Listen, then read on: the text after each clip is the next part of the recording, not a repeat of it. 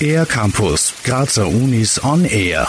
Am 13. November ist Tag des Apfels. Deshalb gibt es Neues zum Apfelmikrobiom, also der Lebensgemeinschaft von Mikroorganismen, wie zum Beispiel Bakterien. Dazu forscht das Institut für Umweltbiotechnologie der TU Graz. Leiterin Gabriele Berg. Den Apfel haben wir uns sehr zielgerichtet ausgewählt. Er ist ja ein sehr altes Symbol der Menschheit. Und in diesem Projekt ging es uns ja darum, dass wir unsere Ergebnisse in die Gesellschaft tragen. Das heißt, wir wollten eben die Mikrobiome bekannt machen, wollten bekannt machen, dass sie nützlich sind, im Gegensatz zu der vorherrschenden Meinung, dass Mikroorganismen Krankheiten verursachen.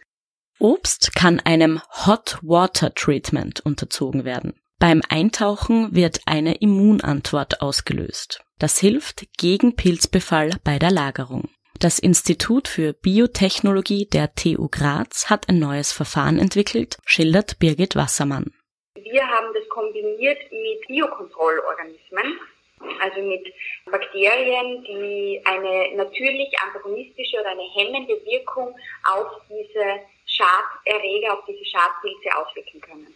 Wir haben das kombiniert, dieses Hot Water Treatment, gemeinsam mit unseren Biokontrollorganismen. Und das ist eine rein biologische Methode, um den Apfel während der Lagerung vor Schimmel oder Fäulnis zu schützen.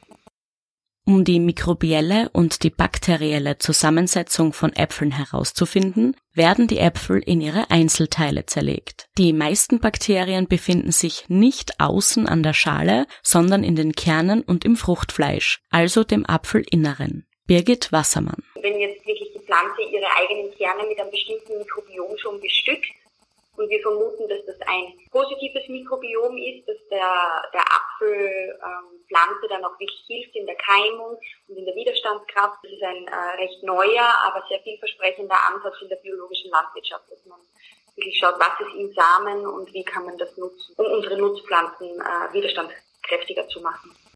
Das Projekt wurde unter Miteinbeziehung von Schülerinnen und Schülern, die selbst im Labor geforscht haben, realisiert. Außerdem übersetzte der Künstler Timothy Mark die Bilder aus der Mikroskopietechnik in Zeichnungen und Skulpturen. Das Projekt wurde mit dem Mind the Gap Preis für Diversität der TU Graz ausgezeichnet. Gabriele Berg. Da ist es uns nochmal ein Anliegen, auch wirklich darauf hinzuweisen, dass Diversität eigentlich immer zählt für viele Dinge des Lebens und dass es ganz wichtig ist und insofern sollte man auch ganz verschiedene Äpfelsorten testen und essen. Na dann lassen wir es uns schmecken. Für den R-Campus der Grazer Universitäten Valerie Therese Taus.